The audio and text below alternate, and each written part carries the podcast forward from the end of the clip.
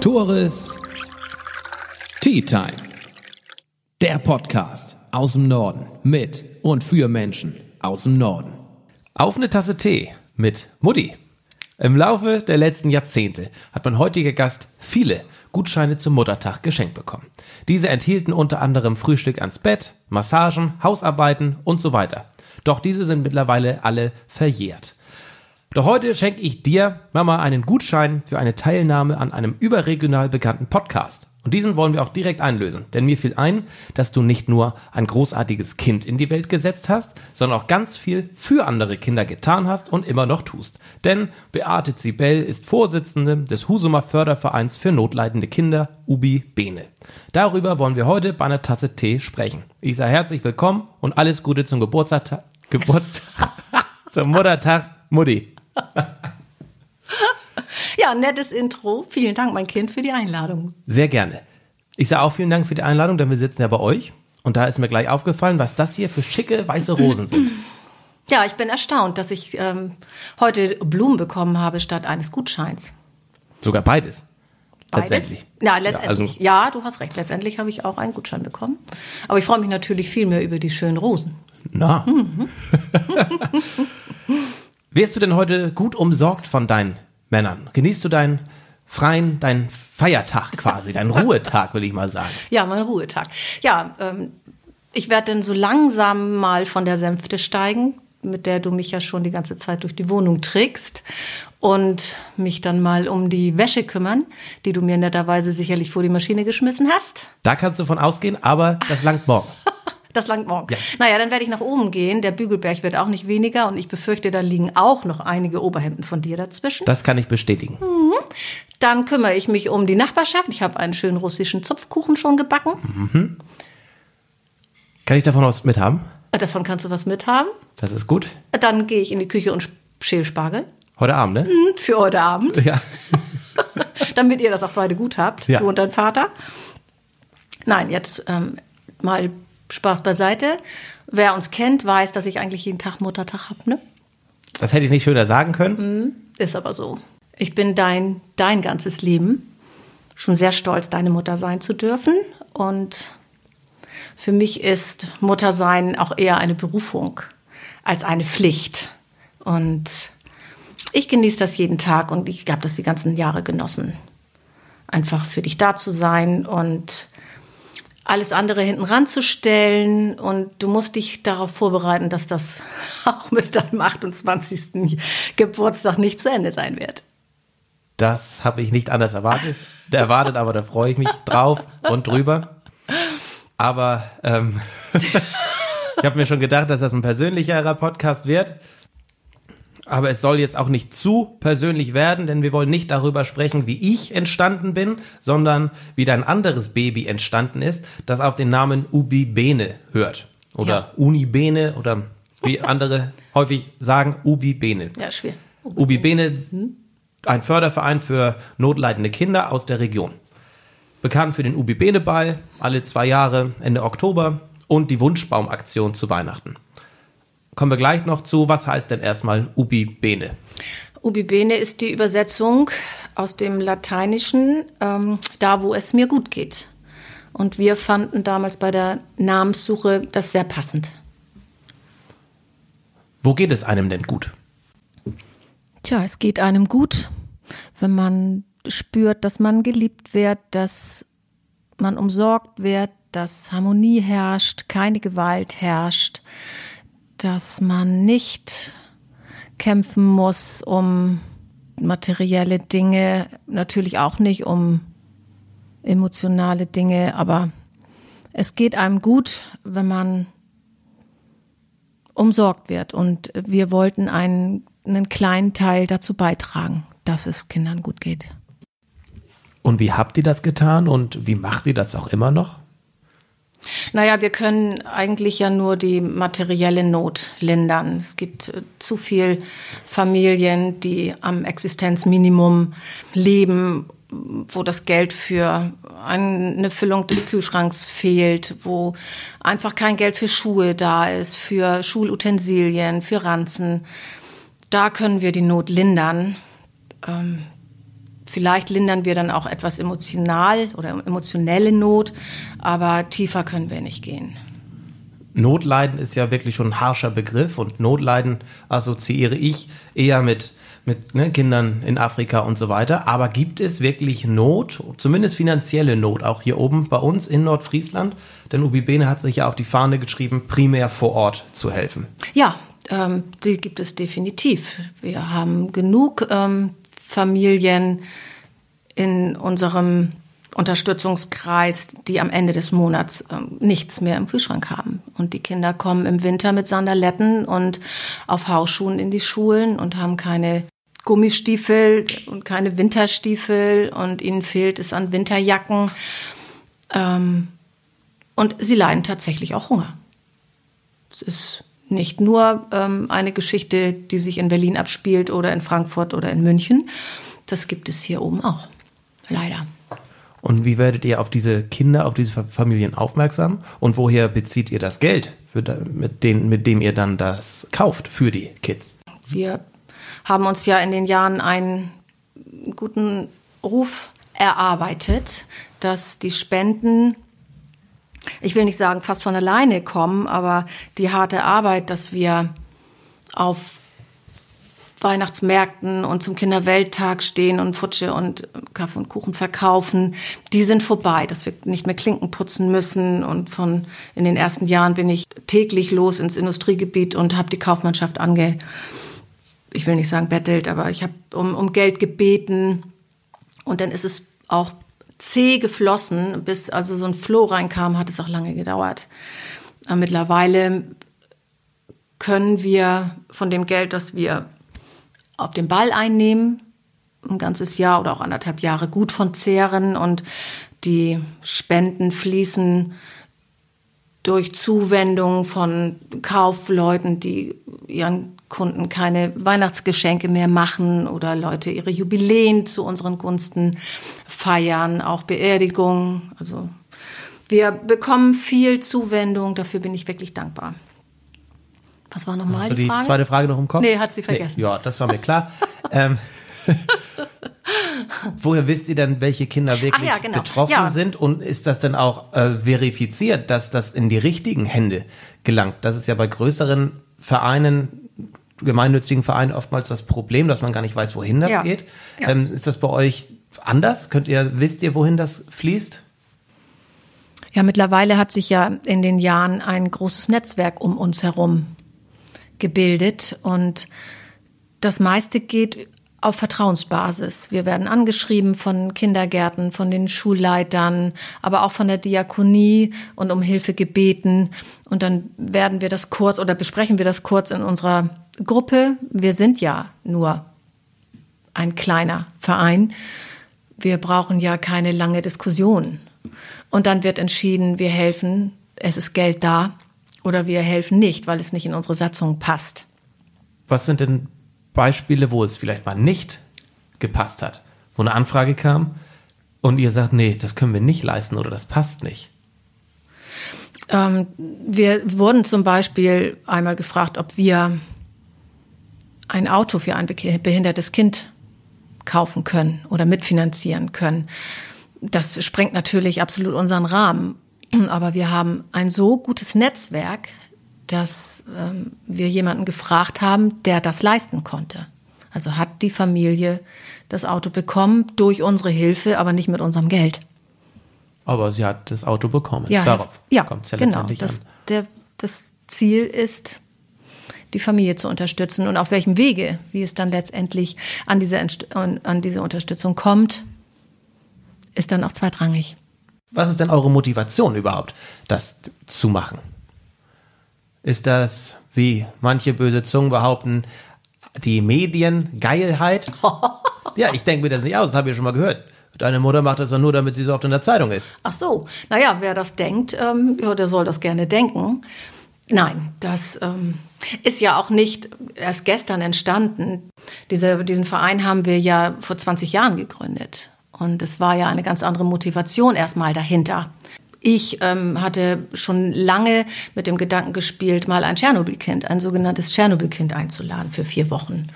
Und habe mir das in Millstedt immer mal angeguckt. Ganz kurz, Tschernobyl-Kind, nur kurz zur Einordnung. Viele meiner jüngeren Hörer, wenn ich da mal von meinen Freunden denke, die werden nicht wissen, was das ist. Naja, also das gehört ja zur Allgemeinbildung, Ja, denke ich mal, ja dazu. nichts.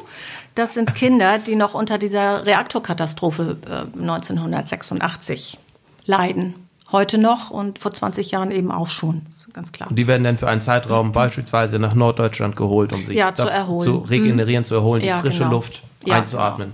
Die frische Luft und äh, eben den Alltag hier in einer, in Anführungsstrichen, ähm, ganz normalen Familie kennenzulernen. ja. Und da habe ich mich schon lange mit getragen mit dem Gedanken und habe mich dann in Milstedt, als wir dann das Haus fertig hatten, dazu durchgerungen, nach vielen Überlegungen und auch vielen Ängsten, so ein Kind einzuladen. Ich weiß, du kannst dich ja noch gut daran erinnern, du warst acht Jahre alt, als wir dann uns entschlossen, Dima. Dima einzuladen. Ja. Ja, Ein Bruder auf Zeit für mich, ein Bruder auf Zeit, genau. Das mit dem ich mich nicht unterhalten konnte, weil wir nicht dieselbe Sprache gesprochen haben. Aber das macht, über, hat überhaupt nichts gemacht. Nee, das machte gar nichts. Denn Sprachen sind keine Barrieren. Nein, überhaupt Konnte nicht. sich auch so Nein. verständigen. Ähm, ich glaube, es dauerte zwei Tage. Dann schlief er auch nicht mehr in seinem Bett, sondern mit bei dir. Ihr setztet ähm, jeden Abend das Badezimmer unter Wasser. Ihr wart äh, die vier Wochen unzertrennlich. Ähm, wir haben ihn genommen wie unser eigenes Kind und er hat uns genommen wie seine eigenen Eltern. Er durfte mit zum Fußballtraining. Er hat mit deinem Opa auf der Ersatzbank gesessen und euch beim Turnier zugeguckt. Und der Abschied von diesem kleinen Jungen, der fiel uns allen schwer. Also es waren ja nicht nur Familie Zibel, die ein Kind hatte, sondern viele in dem Bereich Milstedt. Ja, äh, ne? nee, Nur viele nicht. Wir hatten, äh, nein, Milstedt hatte eine kleine Tschernobyl-Gruppe. Vergleichsweise. Vergle- Ja, es Ja. waren, glaube ich, fünf Gasteltern. Ach so, aber das wurde dann mehr in der Zeit, ne? Ja, und nach einem Jahr habe ich gedacht, das kannst du besser. Ja. Und so haben wir diesen Verein gegründet. Aus der, aus der Sehnsucht zu ihm entstand dann dieser Verein. Der Wolfgang Ruge, damals unser Kassenwart, hatte die Idee und sagte, jetzt wein nicht und hab kein Heimweh, tu in der Zeit was. Gründe deinen eigenen Verein, hilf ihm in diesem Jahr von hier aus und dann holst du ihn einfach wieder. Und das haben wir gemacht. Und wir haben einen Verein gegründet und ähm, im nächsten Jahr hatten wir 25 Kinder. Dann war die Tschernobyl-Zeit abgelaufen, sage ich mal, oder abgeschlossen, das Kapitel. Und dann habt ihr euch mehr in Richtung ähm, Regionalität bewegt. Ja, wir haben uns im, im Laufe des Jahres, wenn, als die Tschernobyl-Kinder dann wieder zu Hause waren, ähm, um die Kinder hier in der Region, nein, noch nicht mal in der, um die Kinder hier in der Region gekümmert, sondern haben uns erstmal die Arche in Berlin angeguckt, bei Pas- Pastor Sickelko. Da sind wir das erste Jahr mit einem mit einer großen E-Klasse hin und haben Schneeanzüge und Nikolauskalender und Weihnachtsgeschenke hingebracht. Das nächste Jahr waren wir in der Arche in, in Hamburg-Jenfeld und das dritte Jahr in der AWO-Suppenküche in Neumünster. Da haben wir ja ein halbes Schuhgeschäft leer gekauft und haben die Schuhe dahin gebracht. Und das Jahr darauf fiel uns auf, dass die Armut hier genauso stark vertreten ist, dass wir gar nicht so weit fahren müssen. Und haben dann gesagt, wir kümmern uns um die Kinder hier in unserer Region. Was sind denn Projekte oder Resultate, die ihr erreicht habt in den letzten äh, zehn Jahren? Was bist du, seid ihr besonders stolz, was ihr hier vor Ort erreicht habt? Ich bin gar nicht auf eine besondere Sache stolz. Ich bin eigentlich auf alles, was wir das ganze Jahr über leisten, stolz. Wir kaufen Schulranzen. Wir haben mittlerweile 500 Kinder, bald 500 Kinder schon mit Schulranzen in den letzten 15 Jahren ausgestattet. Dank unserer Hilfe konnten fast 600 Kinder mit auf Klassenfahrt. Und ich weiß nicht, Schuhe haben wir äh, schon 1300 Paar gekauft. Das sind ja fast mehr als bei dir im Schuhschrank. Ja, knapp. wir bezahlen äh, Weihnachtsgeschenke. Wenn wir jetzt das letzte Jahr mitrechnen, sind wir bei fast 2000 Weihnachtsgeschenken. Dank der Hilfe von C.J. Schmidt können wir da jeden, jede Adventszeit vier Wochen lang einen Wunschbaum aufstellen. Wir haben fast 400 Kinder schon ausgestattet mit Jacken, mit Kleidung, äh, mit Unterwäsche. Kühlschränke haben wir bis zu 200 Stück schon gefüllt. Ich finde, das sind Zahlen, die äh, suchen, glaube ich, ihresgleichen. Und die machen ja auch klar oder deutlich, dass die Not hier schon groß ist. Ja, die Not ist groß und wir werden auch kein Ende finden, weil es, es sich eine Besserung ist ja gar nicht in Sicht. Die Schere wird nicht kleiner, sie wird wahrscheinlich größer. Ja. Und Corona wird wahrscheinlich auch nicht gerade dazu beigetragen haben, Nein. dass es diesen Menschen Nein. langfristig besser geht. Da mag ich gar nicht dran denken, wie das noch endet. Ich bin besonders stolz darauf, dass wir so einen hervorragenden Ruf genießen, dass die Leute uns ihr Geld anvertrauen, dass ähm, das ganz klar auch mit uns als Personen ähm, verbunden ist und zu tun hat. Die Leute geben uns gerne ihr Geld, weil sie wissen, es kommt genau da auch wieder hin, wo es hin soll. Du sprichst ja immer in der Mehrzahl. Wir, uns. Wer sind denn deine Vorstandsmitglieder? Du machst es ja nicht ganz alleine. Nein, ähm, das mache ich nicht. Mitglieder der ersten Stunde, Gründungsmitglieder sind Antje Klasenmüller und ihr Mann Michael Müller.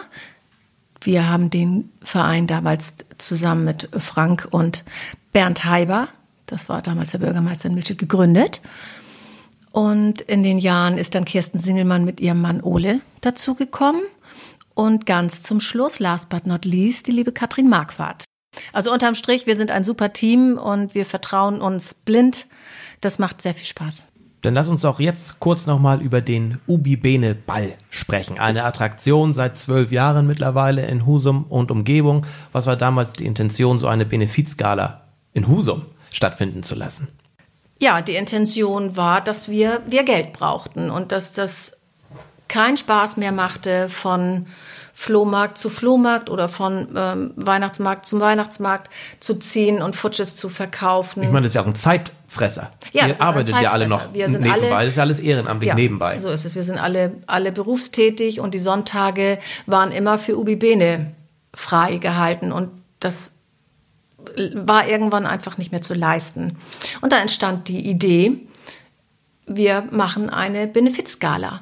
Was kann es Schöneres geben, als sich einmal schön aufzubrezeln, ähm, zu tanzen, sich mit Freunden zu treffen, einen tollen Abend miteinander zu verbringen und dann gleichzeitig noch etwas Gutes zu tun. Und diese Frage wurde auf dem ersten Ubi Bene Ball sofort mit 300 Gästen beantwortet. Und mittlerweile sind es 400. Könnten Ja. auch mehrere sein, aber irgendwann 400 langt auch. Ja, wir haben, wir machen immer bei 400 Stopp, weil es sonst zu voll wird. Wir wollen auch diesen ähm, heimeligen Charakter etwas behalten. Auf der Tanzfläche soll es nie zu voll sein und es muss natürlich auch immer interessant bleiben. Bei 400 ist Stopp, also wissen die Leute, wir müssen Karten kaufen. Bei 400 geht es nicht weiter. Wenn wir sagen, okay, wir verkaufen so viel wie es geht, dann ist es uninteressant, auch für den Gast. Wird der Gast denn dieses Jahr sein Geld bei der Benefizgala lassen können dürfen und einen schönen er Abend darf- verbringen dürfen? Ja, genau. Also er darf sein Geld das- sicherlich sowieso er bei uns das, lassen, aber er darf das Geld darf sehr, sehr gerne bei uns lassen. Wir haben geplant, zum 30.10. einen, einen Ball stattfinden zu lassen, aber mm, das ist höhere Gewalt. Wir werden mit dem Vorverkauf noch nicht beginnen. Da warten wir noch mal bis August ab. Und wenn die Zeichen dann auf grün stehen für uns, dann müssen wir eben alle noch mal Gas geben. Wenn der Ball nicht stattfinden sollte, seid ihr ja wahrscheinlich auch auf Geld angewiesen. Ja. Konto wird ja auch nicht voller automatisch. Zinsen laufen ja auch nicht so doll. Wie kann man euch unterstützen, wenn man nicht zum Ball kommt? Oder generell, wie kann man denn euch materiell unterstützen oder vielleicht sogar, falls gewünscht, ähm, personell? Ähm, materiell, also finanziell, bitte, kann man uns unter die Arme greifen, indem man Geld überweist oder uns Geld zusteckt. Es gibt ja auch genug Leute, die einfach sagen, ich habe hier die 50 Euro im Briefkasten, ich brauche eine Spendenbescheinigung und alles ist gut. Wie sieht es mit, ich bekomme bei Facebook, habe ich ganz vergessen, ich betreue ja auch die, den, die Öffentlichkeitsarbeit. Ja, ja, du bist auch Also- unser, unsere größte. Düchtigen Dot. Ja. Dort. äh, bekomme ich öfter mal Anfragen, äh, was äh, kann ich Klamotten spenden? Ist das gewollt, gewünscht? Ja, ich, du kannst dich erinnern, als wir noch das Haus hatten, war unser Carport eine Kleiderkammer. Das Auto stand da nie drin. Nein, es war immer voll mit gespendeten ähm, Klamotten, mit, mit gut erhaltener, schöner Kleidung. Das machen wir jetzt nicht mehr aus Platzgründen. Wir haben eine gute Verbindung mit einem Schuhhaus hier in Husum. Da kriegen die Familien eine super Beratung und gute Schuhe. Sie kriegen Gutscheine und können dann in günstigen Kleidungsgeschäften einkaufen für ihre Kinder. Das hat sich in der Zeit auch gewandelt. Früher bin ich mit den Kindern einkaufen gewesen, mit der Mutter und den Kindern und habe da stundenlang in der Umkleidekabine mit fremden Kindern verbracht. Das ähm, mache ich jetzt auch nicht mehr. Aber du bist auch häufiger mal noch in, in Supermärkten mit Ja, also einer wir, Mutter beispielsweise. ja, wir kaufen ähm, mit den Müttern, wenn der Kühlschrank wieder leer ist oder einmal leer ist, ähm, auch gerne einmal ein. Wenn es sich nicht vermeiden lässt, ähm, bekommen sie auch Gutscheine. Ansonsten gehen wir mit ihnen einkaufen. Aber auch zur Sicherheit, dass das Geld, was fließt, nicht äh, missbraucht wird. Ja, wir ähm, wollen sie ja nicht entmündigen. Man muss der Mutter schon zutrauen, dass sie das alleine kann. Aber es gibt eben auch die eine oder andere Familie, die kann es einfach nicht. Und da sind wir dann äh, unterstützend tätig. Ansonsten bekommen sie einen Einkaufsgutschein und ich bin auch nicht dabei, wenn sie ihre Schuhe aussuchen. Das macht, ähm, ich kann das ja auch nicht sagen, Schuh, Schuhhaus Marder oder Schuh, Schuhhaus Klauser, äh, ganz großartig. Ich rufe da an, Familie XY kommt. Sie bekommen eine tolle Beratung, sie kriegen den Schuh gleich mit und am nächsten Tag gehe ich hin und bezahle die. Bei Edeka in Dreimühlen gibt es auch einen, einen Pfand, äh, Ja. Pfandbon-Kasten. Da kann man ja seinen Pfandbon, den man bekommt, direkt reinschmeißen. Das Ja. ist natürlich eine schöne Möglichkeit, wenn man da drei Flaschen reinschmeißt, seine 75 Cent eben zu Ja. spenden und nicht einzusacken. Ja. Ähm, das sind ja die kleinen Dinge, die zählen. Ja, und du sollst dich wundern, wie viel Geld wir daraus ziehen. Die Leute sind wirklich sehr spendabel. Ich sprach in meinem Podcast mit Lara Flattery schon über Chancengleichheit. Würdest du sagen, arme Kinder haben die gleichen Chancen im Leben weit zu kommen äh, wie Kinder aus Familien, denen es finanziell besser geht? Nee. Was sind eure Erfahrungen, die ihr auch habt? Bleibt ein Kind, das in ärmlichen Verhältnissen aufwächst, häufig in diesen Verhältnissen? Ja, es ist ja erwiesen. Armut grenzt aus. Und wenn es in, in dem Haushalt an allem mangelt, an einer guten Schulausrüstung, an einfach an, an gutem Schuhwerk, wenn sie laufend damit beschäftigt sind, mithalten zu müssen, dann bleibt, denke ich, das Kind auf der Strecke. Und wenn es einfach die, die, äh, die Anforderungen in der Schule gar nicht erfüllen kann, weil zu Hause alles fehlt, dann bedarf es schon viel Kraft des Kindes, sich da herauszuschälen und ähm, sich zu sagen, ich will hier raus und ich gehe meinen Weg. Diese Kinder müssen einfach mehr unterstützt werden und unter, den, unter die Arme gegriffen werden. Ich finde es super, was du, was ihr für die Gesellschaft hier vor Ort tut. Und nun kommen wir langsam zum Ende, Mutti. Bevor ich zu meiner Abschlussfrage komme, möchte ich eine Frage stellen, die mich schon seit knapp 27 Jahren plagt. Und zwar, was wäre gewesen, wenn du tatsächlich mal bis drei gezählt hättest? Gut, ne? Ja, ist gut. Ich habe ja oftmals, oftmals bis Viertel vor drei ausgereizt und dann bin ich ja eingeknickt. Ja, aber du kennst ja deine Mutter. Ähm, die hätte dann auch noch bis Viertel nach drei gezählt. Wahrscheinlich. gut, gut geantwortet. Und Mutti, abschließend, mit wem, denn ich wollte schon immer mal mit dir eine Tasse Tee trinken, mit wem würdest du denn gern mal eine Tasse Tee trinken? Ja, ich würde gerne die Zeit einmal zurückdrehen und mit meiner wunderschönen und super intelligenten Mutter in den 40er Jahren.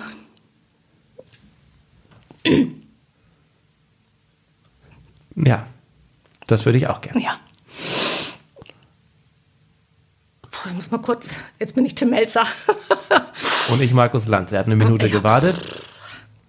Ja, diese lebenslustige, ähm, hoffnungsfrohe Frau hätte ich gern kennengelernt und mit ihr mal eine Tasse Tee getrunken.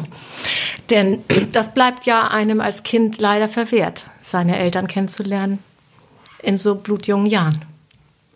Ja. Und das ist noch ganz schwer vorzustellen, eigentlich, Ja. wie das denn mal war. Es gab auch ein Leben vor uns. Ja. Ne? Das hätte ich gerne einmal erlebt. Danke. Ich, Ich habe wünsche zu Ihnen danken. Weiter einen, einen schönen Muttertag. Ja. Und denk an den Spargel, der schält sie nicht von alleine. Und die Waschmaschine läuft auch schon. Die piept nämlich schon wieder, ne? Dann will ich sie nicht länger aufhalten. Mhm, vielen Dank. Vielen Dank, Mama. Ich steige jetzt von der Sänfte. Jetzt darfst du. Gott. Tores Tea Time. Der Podcast aus dem Norden mit und für Menschen aus dem Norden.